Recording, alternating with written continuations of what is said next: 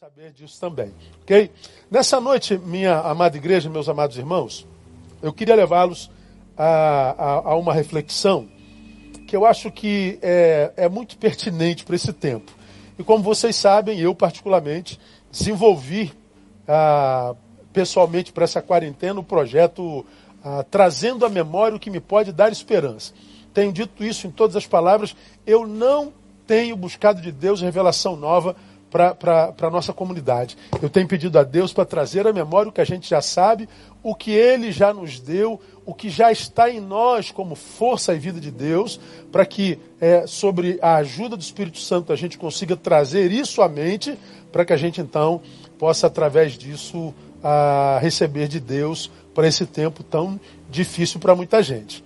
E, e nessa oportunidade, ah, eu queria, eu queria é, compartilhar a partir de, de, de, falas de gente que eu tenho atendido, gente que tem conseguido entrar em contato comigo e, e, e, com outros pastores também da igreja, mas a experiência minha, vivida em atendimento, não só pelo zap, pelo telefone, e vamos falar sobre esse atendimento telefone daqui a pouquinho depois do culto.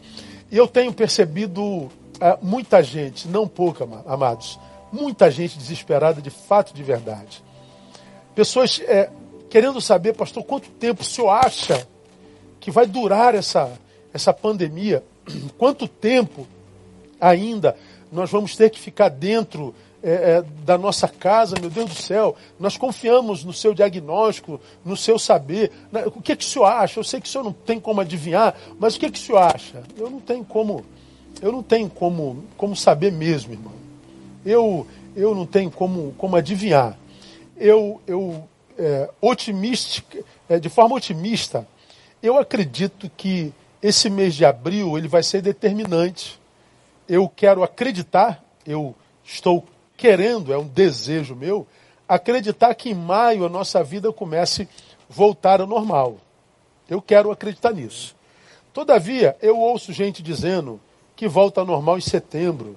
Eu ouço gente dizendo que a gente vai ficar preso até dezembro. Eu ouço gente dizendo que a gente não tem como prever, é possível que 2021 fique assim também. Cada um acredita naquilo que quer acreditar. Nós vimos que o Han, lá na China, já está voltando ao normal. Hoje foi dito que os shoppings já foram abertos, os comércios já foram abertos, as divisas que estavam fechadas começaram a ser abertos e tudo mais. Então eu não posso eu não posso prever é, um tempo é, específico, cronológico para isso. Como eu não posso prever o que será do lado de fora, eu tenho que trabalhar o que está do lado de dentro.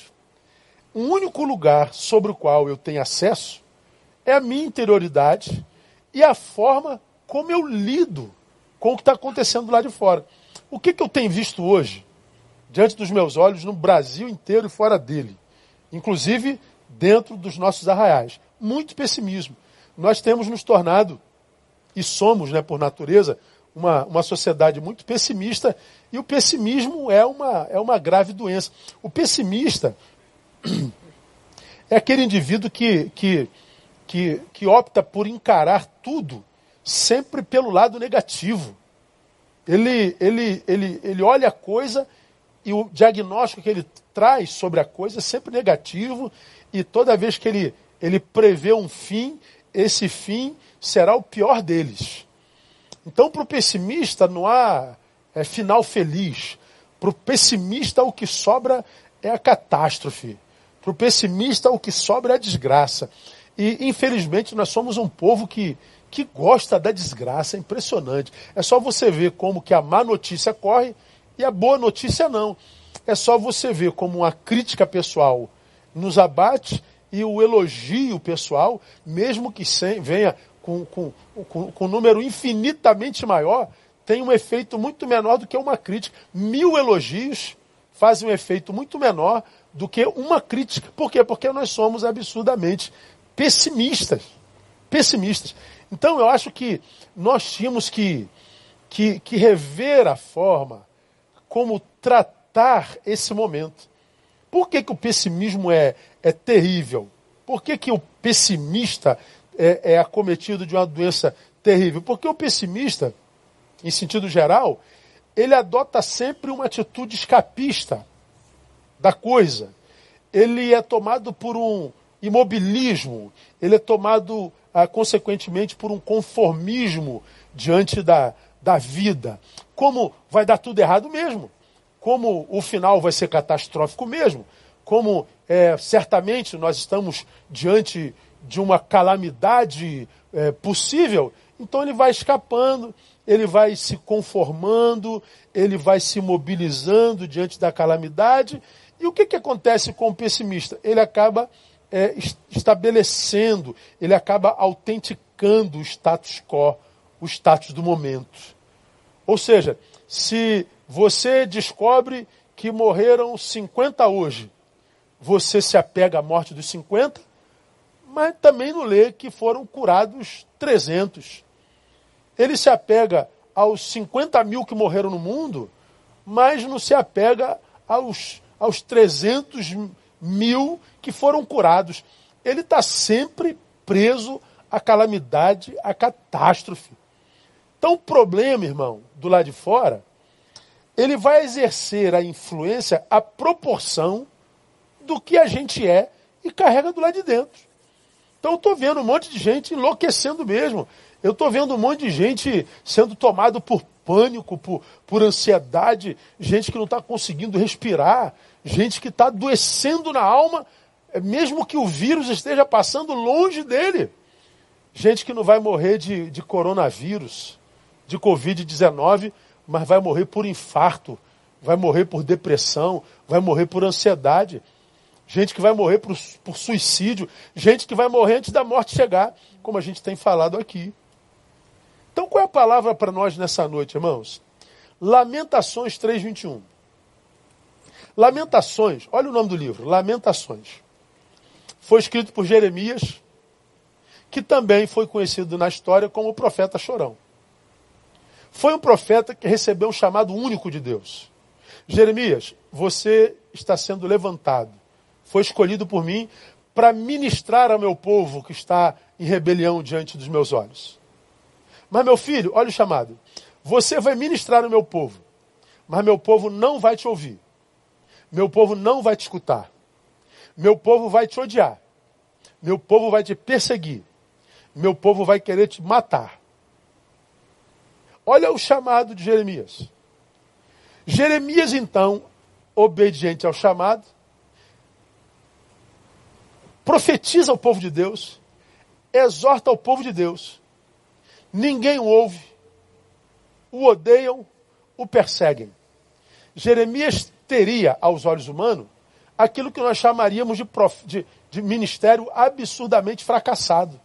Porque numericamente foi um fracasso.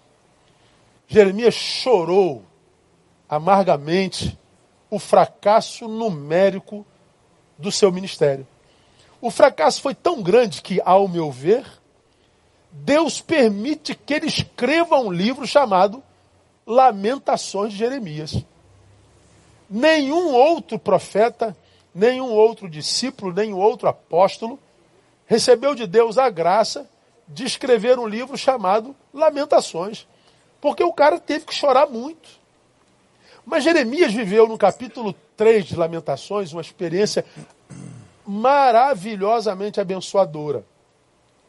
E essa experiência, é, escrita e revelada no capítulo 3 de, de Lamentações, é, foi uma experiência que, que, que abarca no mesmo texto dois sentimentos completamente antagônicos vividos pelo profeta e sentimentos que foram divididos por uma palavra que está no versículo 21, que todos nós cristãos cristãos conhecemos de cor, que diz assim, ó: Quero trazer à memória aquilo que me pode dar esperança. Quero trazer à memória aquilo que me pode dar esperança. É o projeto que eu estou vivendo nessa minha quarentena.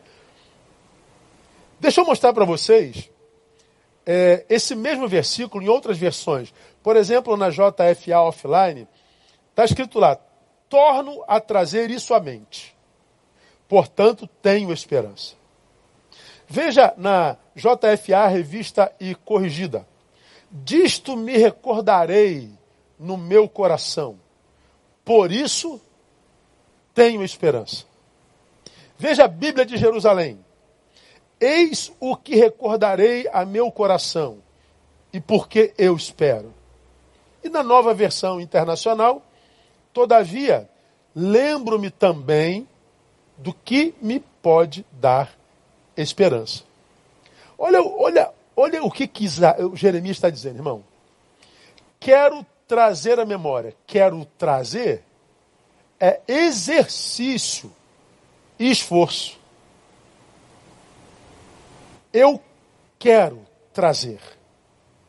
Porque eu quero, eu me esforço para fazê-lo. Isso é um exercício mental. Ele está dizendo: eu não vou permitir que a minha mente trabalhe descontrolada dentro de mim, trazendo à minha consciência coisas que me podem adoecer, coisas que me podem é, é, é, impedir de caminhar em esperança.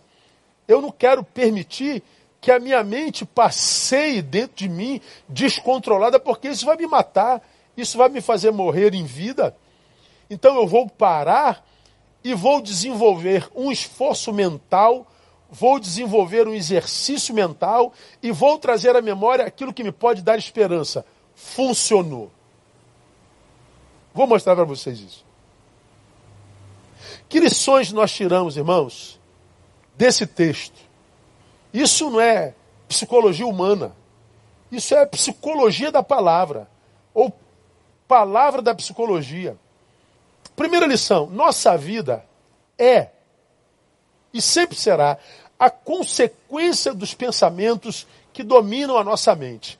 A minha vida é, a tua vida é a consequência, o resultado dos pensamentos que dominam a nossa mente. Por que, que você está como está? Por causa dos pensamentos que dominaram a tua mente. Por que, que eu estou como eu estou? Por causa dos pensamentos que dominaram a minha mente. Por que, que nós estamos vivendo qualidades de saúde emocional diferente em todo mundo? Por causa daquilo que domina as nossas mentes. Querem ver uma coisa? Deixa eu mostrar para você a diferença do Jeremias anterior ao versículo 21, do Jeremias posterior ao versículo 21. Rapidinho, me permita mostrar. Lembra o livro Lamentações de Jeremias? Olha o Jeremias anterior ao versículo 21. Eu sou o homem que viu a aflição causada pela vara do seu furor. Ele me guiou e me fez andar em trevas, não na luz. É, veja o coração do, do profeta. Deveras, fiz, deveras fez virar e revirar a sua mão contra mim o dia todo. Ele está falando de Deus, tá? Fez envelhecer a minha carne e a minha pele, quebrou-me os ossos. Fez-me habitar em lugares tenebrosos, como os que estavam mortos há muito.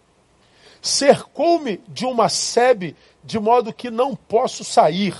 Agravou os meus grilhões. Ainda quando grito e clamo por socorro, ele exclui a minha oração. Olha só. Fechou os meu, meus caminhos como pedras lavradas, fez tortuosas as minhas veredas. Fez-se-me como urso de emboscada, um leão em esconderijos. Desviou os meus caminhos e fez-me em pedaços, deixou-me desolado. Ah, armou o seu arco e me pôs como alvo à flecha. Fez entrar nos meus rins as flechas da sua aljava. Fui feito como objeto de escárnio para todo o meu povo, e a sua canção o dia todo.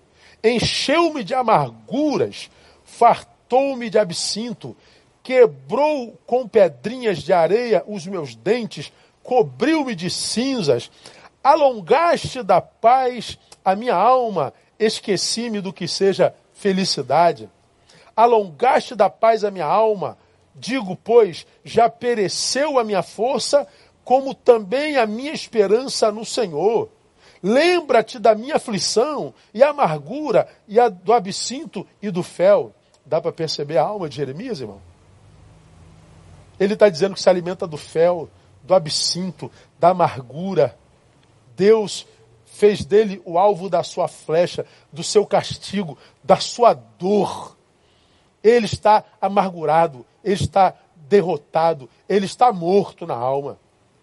Até que ele para, reflete e diz: Quero trazer à memória aquilo que me dá esperança. Veja, o homem que vomitava amargura até então, ele para porque se alimentava da sua amargura. A, a, a boca fala do que o coração está cheio, e a Bíblia diz que não é o que entra no homem que contamina o homem, mas o que sai dele. Portanto, ele estava retroalimentando a sua doença emocional espiritual. Ele para, reflete e diz: opa, peraí. Eu estou me matando, eu estou cometendo um suicídio processual, estou me matando devagarinho. Eu vou parar aqui, peraí, peraí. Eu vou ressignificar o que, o que pulula, o que contamina a minha mente, eu vou trazer à memória o que me dá esperança. Depois que ele faz esse exercício mental, olha o Jeremias do verso seguinte, irmão. A benignidade do Senhor jamais acaba, as suas misericórdias não têm fim, renovam-se cada manhã, grande é a tua fidelidade. A minha porção é o Senhor, diz a minha alma, portanto esperarei nele. Bom é o Senhor para os que esperam por Ele, para a alma que o busca. Bom é ter esperança e aguardar em silêncio a salvação do Senhor. Bom é para o homem suportar o jugo na sua mocidade, que se assente ele sozinho e fique calado, porquanto Deus o pôs sobre ele. Ponha a sua boca no pó, talvez ainda haja esperança. Dá para perceber, irmãos, a mudança do Jeremias, antes do quero trazer a memória que me dá esperança, do Jeremias, depois que trouxe a memória, você está percebendo como muda a existência do sujeito quando ele trabalha a sua memória, irmão? Portanto, não é só Deus que age em nós, nós devemos agir em nós também. Veja a diferença abissal, abismal deste Jeremias. Aí eu pergunto: o que, que mudou? A, a situação dele mudou? O povo passou a ouvi-lo? Não. O povo passou a amá-lo? Também não. O ministério passou a ser profícuo? Não. Aconteceu alguma coisa nova do lado de fora? Não. O que, que aconteceu? mudou o seu modo de pensar e, portanto, o seu modo de enxergar a vida.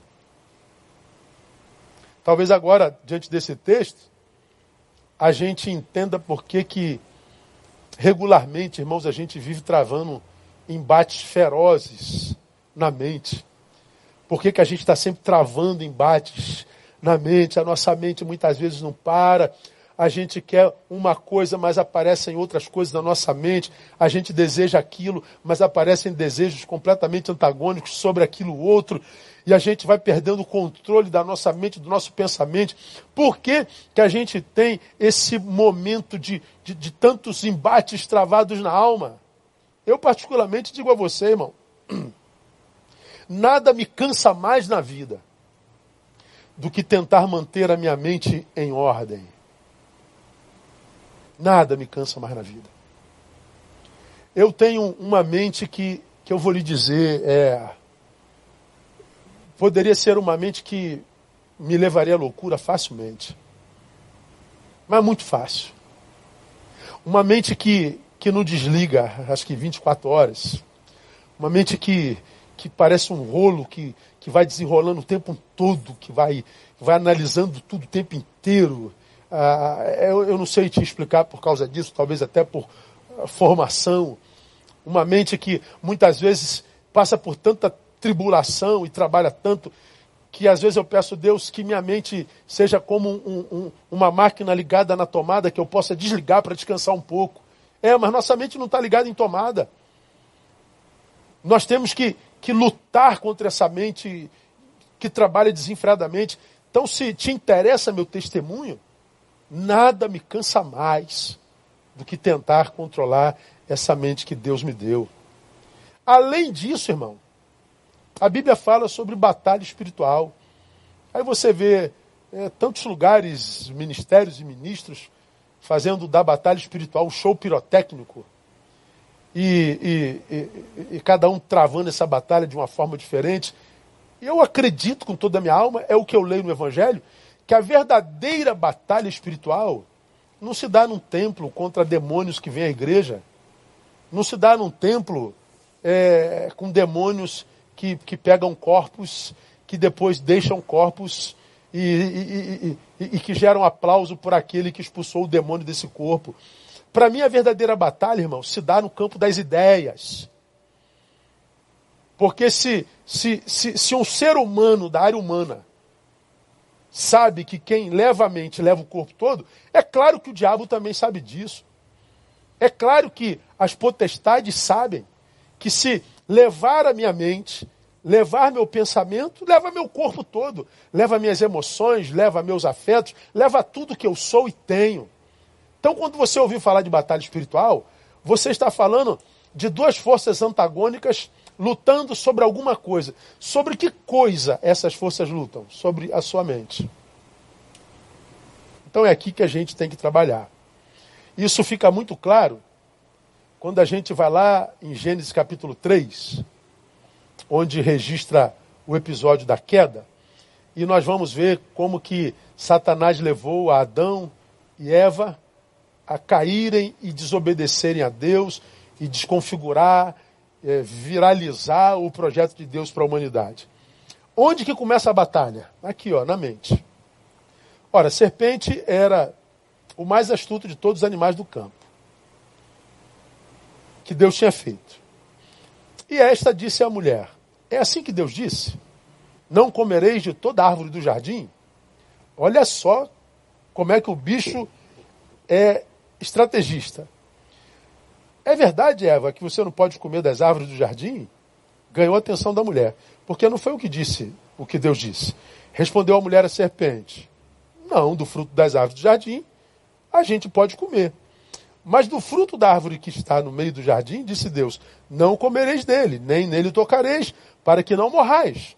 Aí vem Satanás e diz: Certamente não morrereis.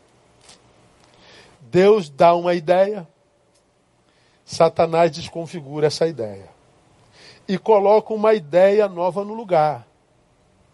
Não, Eva, isso não é verdade. Sabe por que, que Deus não quer que você coma essa, dessa árvore? Porque Deus não aguenta competição.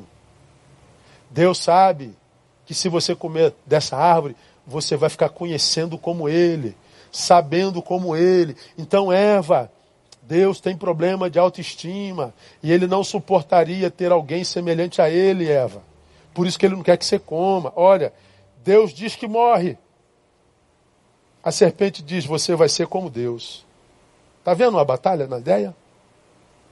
Você está vendo a tese e a antítese? Você está vendo a desconfiguração se dando no campo das ideias? A serpente tinha um projeto que era deformar o homem na sua gênese. E como que ele fez isso? Contaminando a mente.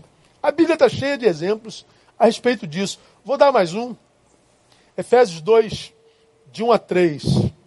Ele vos vivificou, estando vós mortos em vossos delitos e pecados. Ele pega o defunto espiritual e o traz à vida. De novo ah, nos quais outrora andastes, pecados, segundo o curso deste mundo, segundo o príncipe das potestades do ar, do espírito que agora opera nos filhos da desobediência. Agora no versículo 3. Entre os quais todos nós também antes andávamos, olha só, nos desejos da nossa carne, fazendo a vontade da carne e do espírito pensamentos. E éramos, por natureza, filhos da ira. Olha o pensamento sendo alvo do pecado que desconfigura o curso da vida humana. Vou dar mais um exemplozinho para não ficar pesado. 2 Tessalonicenses 2, de 1 a 4. No 2, ele diz que a vinda do Senhor é próxima. No 1. No 2, diz para que a gente não se mova facilmente do nosso modo de pensar. Que não vos movais facilmente do vosso modo de pensar. Nem vos perturbeis, quer por espírito, quer por palavra, quer por epístola como enviada de nós, como se o dia do Senhor estivesse já perto. Ninguém de modo algum vos engane, porque isto não sucederá sem que venha a primeira apostasia e seja revelado o homem do pecado, o filho da perdição. Aquele que se opõe e se levanta contra tudo que se chama Deus, ou é objeto de adoração, de sorte que se assenta no santuário de Deus, apresentando-se como Deus. Ele está dizendo: aquele que vai fazer vocês se moverem do vosso modo de pensar, não vem como antagonista da fé, vem como aparência de aliado da fé. Ele se assenta no santuário de Deus e se apresenta como Deus. Ele está dizendo: o diabo tem tanto interesse de modificar o nosso modo de pensar, que ele se assenta onde a gente assenta, ele usa o discurso que a gente usa e ele desconfigura tudo que Deus tinha planejado para o nosso modo de pensar. Então, o que, que a gente aprende, irmão, da experiência de Jeremias? Que a nossa vida vai ser, será, a proporção daquilo que ocupa o nosso pensamento. Agora, para para pensar, irmão. Olha essa bendita dessa geração, que vive enfurnada nessa rede, se alimentando de tudo que é lixo. Você que vive correndo atrás de tudo que é treta de Facebook. Você que vive correndo atrás de tudo que é fofoca de, de Instagram. Você que não pode ver um litígio que vai lá e que joga querosene. Você que não passa pela palavra cinco minutos durante o dia. Você que não ouve uma palavra nem um momento no seu dia. Você que faz parte dessa geração que fala o tempo todo. Blá, blá, blá, blá, blá, blá, blá. Estamos vivendo uma pandemia de lives. Todo mundo falando, falando, falando, falando, falando, falando, falando, falando. Ninguém ouvindo, ninguém ouvindo, ninguém ouvindo. Todo mundo põe para fora, põe para fora, põe para fora. E se esquece que é do que sai da minha boca que me contamina.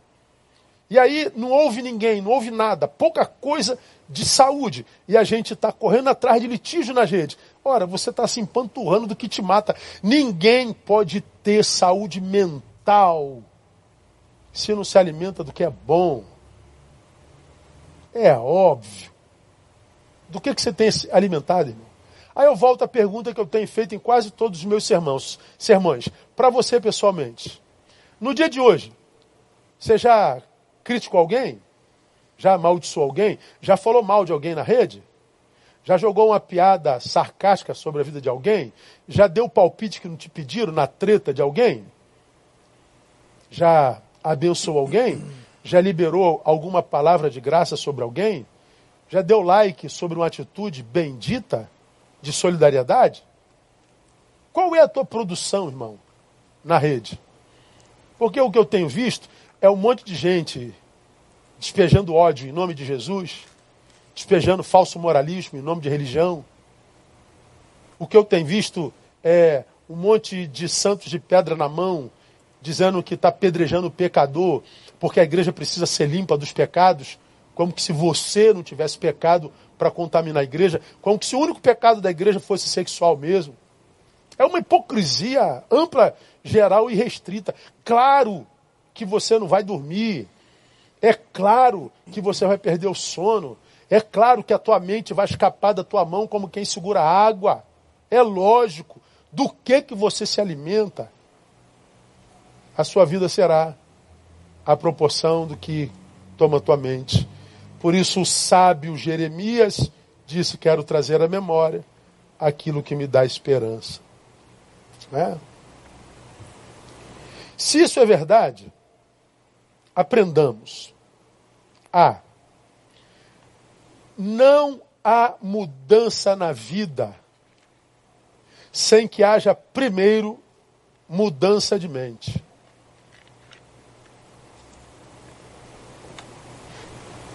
Não há mudança de rumos, de posturas diante da vida e nem mudança na vida sem que antes a gente limpe aqui, ó, mude aqui aqui. Por quê, irmão? Acho que Freud explica, né? Freud diz que o pensamento é um ensaio da ação. O pensamento é ação ensaiando. Quer mudar as ações? Muda o pensamento. Quer mudar o estilo de vida? Muda o pensamento. Quer ressignificar a existência? Muda o pensamento. É, mas Freud não é o Bambam, não. Ele deve ter lido Paulo, né? Rogo-vos, pois, irmãos, Romanos 12, 1 e 2, que a gente conhece muito bem, não é? Rogo-vos, pois, irmãos, pela compaixão de Deus. Traduzindo, pelo amor de Deus, irmãos. Eu estou pedindo a vocês que apresenteis os vossos corpos como sacrifício vivo, santo agradável a Deus, que é o vosso culto racional. Preste atenção no que Paulo está dizendo. O culto racional, ou seja, o culto que parte da razão, da mente, começa pela apresentação do corpo. Veja, o culto racional parte pela apresentação do corpo. Portanto, não é um, não é um, não é um culto filosófico, antropológico, sociológico, nem muito menos teológico, porque o corpo vai junto.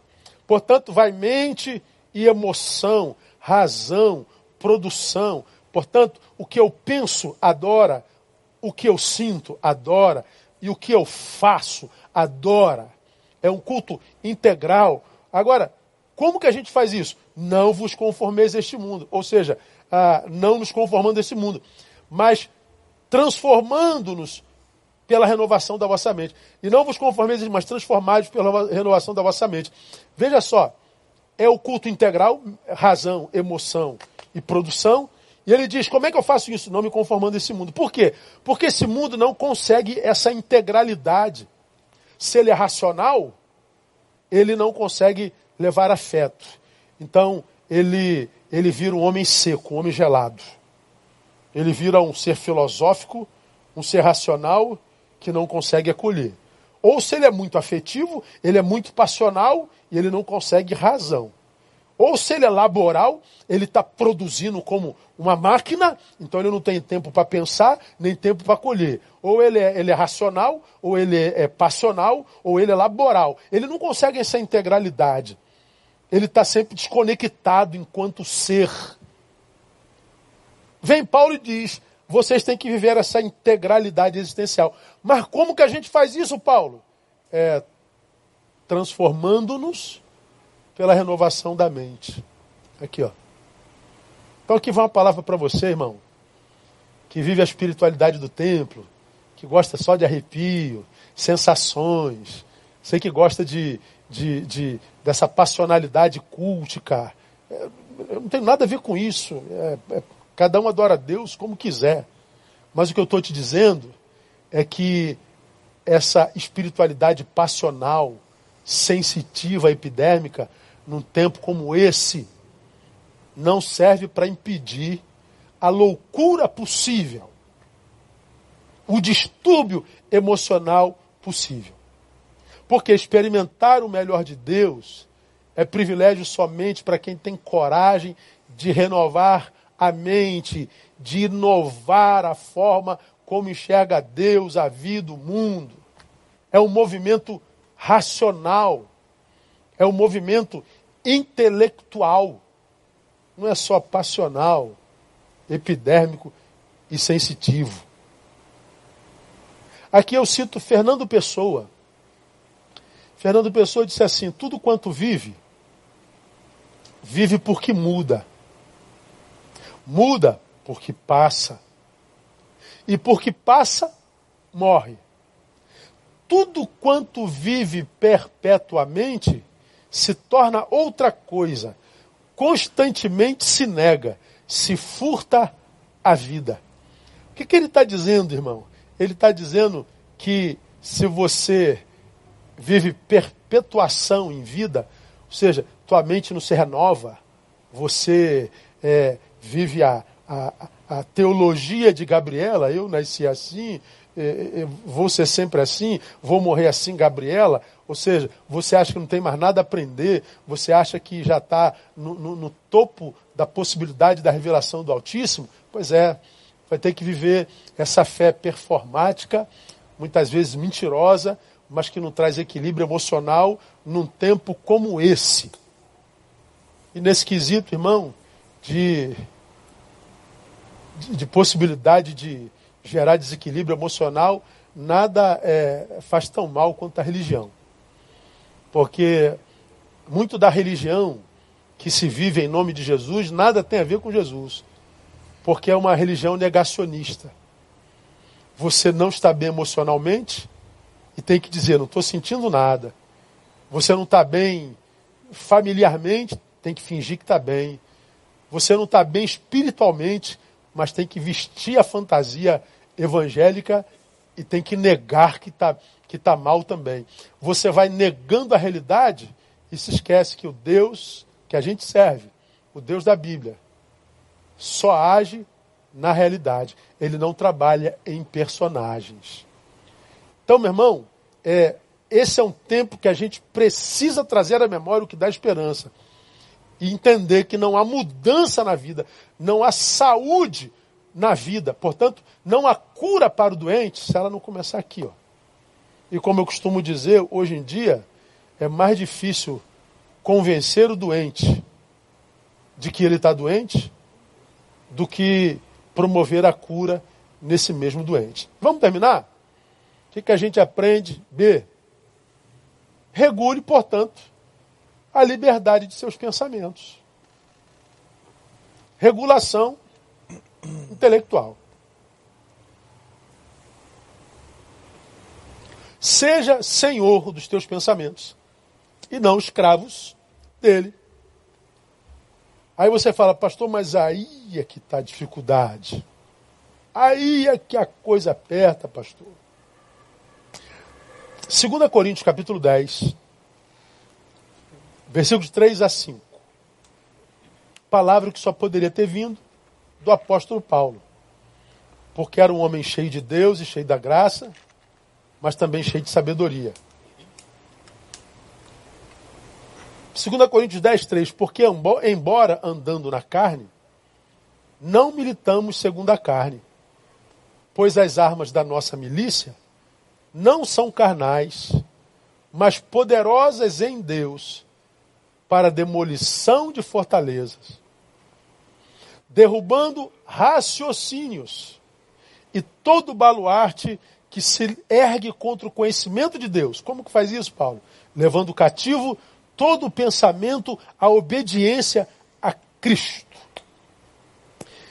Perceba que o poder de Deus, segundo Paulo, é poder de Deus para demolição de fortalezas. E fortalezas, segundo Paulo, são raciocínios e pensamentos. Esse texto é maravilhoso, pois as armas da nossa milícia não são carnais, mas são poderosas em Deus para demolição de fortalezas. Fortalezas são essas, Paulo? É, raciocínios. Todo bardo do arte que se ergue contra o conhecimento de Deus. E eu nunca vi um tempo onde tão facilmente homens e mulheres que outrora gerados em Deus pela palavra perdem essa palavra com tanta facilidade. São facilmente desconfigurados na sua identidade espiritual por palavras de, de, de youtubers, de professores, de, de, de, de, de comunistas, de ateus, de crentes progressistas, digamos assim, que dizem que você não acredita, não precisa da palavra, que você não precisa da igreja, que você não precisa, e você é desconfigurado com tanta facilidade. Com tanta facilidade. Sabe por quê? Porque você não conseguiu vencer essas fortalezas, essas, essas, esses baluartes que labutam dentro de você com facilidade. Então, meu amado, nós precisamos combater esses pensamentos. Nós precisamos caçar a independência deles. E isso requer o quê? Esforço, muito esforço. Isso requer disciplina. E isso cansa muito. Por que está todo mundo ficando louco hoje, irmão? Porque nós somos o, a geração do menor esforço. Nós somos a geração do, do controle remoto. Nós somos a geração do Google. Quer saber? Pergunta ao Deus Google. Não preciso mais abrir livros. Eu não preciso buscar em biblioteca. Eu não preciso mais levantar para desligar e ligar. Eu fico daqui sentado no meu comodismo e tudo vem a mim. Eu sou servido. Eu vivo nababescamente no meu conforto. Pois é, só que a nossa mente não se submete a isso. Para controlá-la requer-se esforço, requer-se disciplina, é luta contra si mesmo. Não há botões para apertar, nem há, na, na, não, há controles remotos para desligar. Exercício, esforço, disciplina. Entendem? Porque a Bíblia diz, desde o início, parece que não tem nada a ver uma coisa com a outra, mas tem que o mestre disse: onde houver dois ou três reunidos em meu nome, ali estarei. Sabe por que, que ele diz que dois ou três ele estará? Porque ele sabia, irmão, que na multidão nem todos estariam em torno do, do nome dele. Naquela multidão, a minoria conseguiria viver isso. Dois ou três é minoria. A multidão que tem Jesus na boca não tem Jesus nem no peito, muito menos no controle da mente. Pelos frutos a gente conhece. Qual é o nosso trabalho, irmão? Qual o nosso esforço? É lutar para que nós sejamos um desses dois ou três que consegue viver o Evangelho aqui. Termino, irmão, citando Pedro. 2 Pedro capítulo 2, verso 19, parte B. Porque de quem um homem é vencido, do mesmo é feito escravo. O que te vence, te leva como escravo. Se nós formos vencidos pelos pensamentos negativos, seremos escravos deles e isso será uma desgraça, irmão. Por quê? Aqui eu vou citar um ateu, tá? Porque parece que o ateu entende e parece que o povo de Deus não. Por que ser dominado pelos pensamentos negativos é uma desgraça na vida do homem? Porque Sartre, Sartre Jean-Paul Sartre disse assim: o desejo exprime-se por uma carícia, o pensamento pela linguagem. Ou seja, se sou escravo do pensamento, não me expresso. Não há linguagem. Se não me expresso, morro.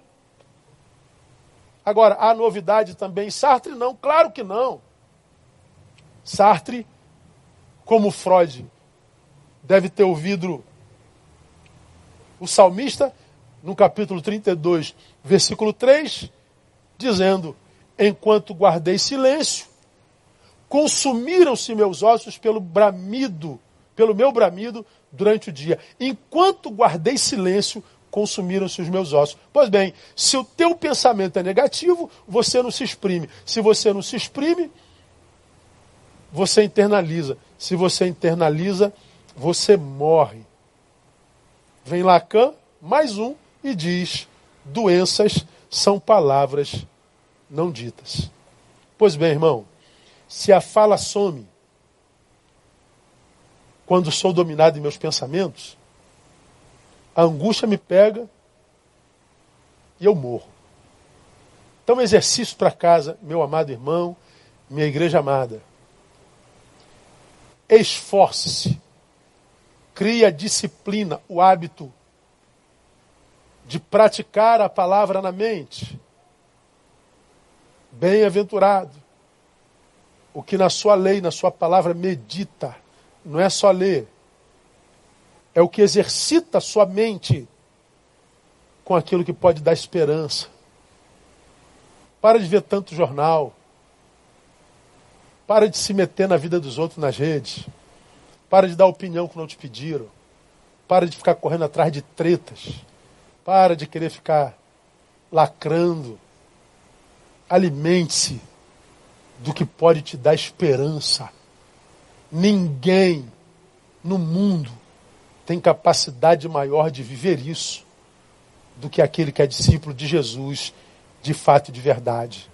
Então exerça essa possibilidade, traga a memória o que pode te dar esperança e seja saudável no nome de Jesus, para a glória de Deus. Deus te abençoe. Vamos louvar ao Senhor mais uma vez, depois da oração.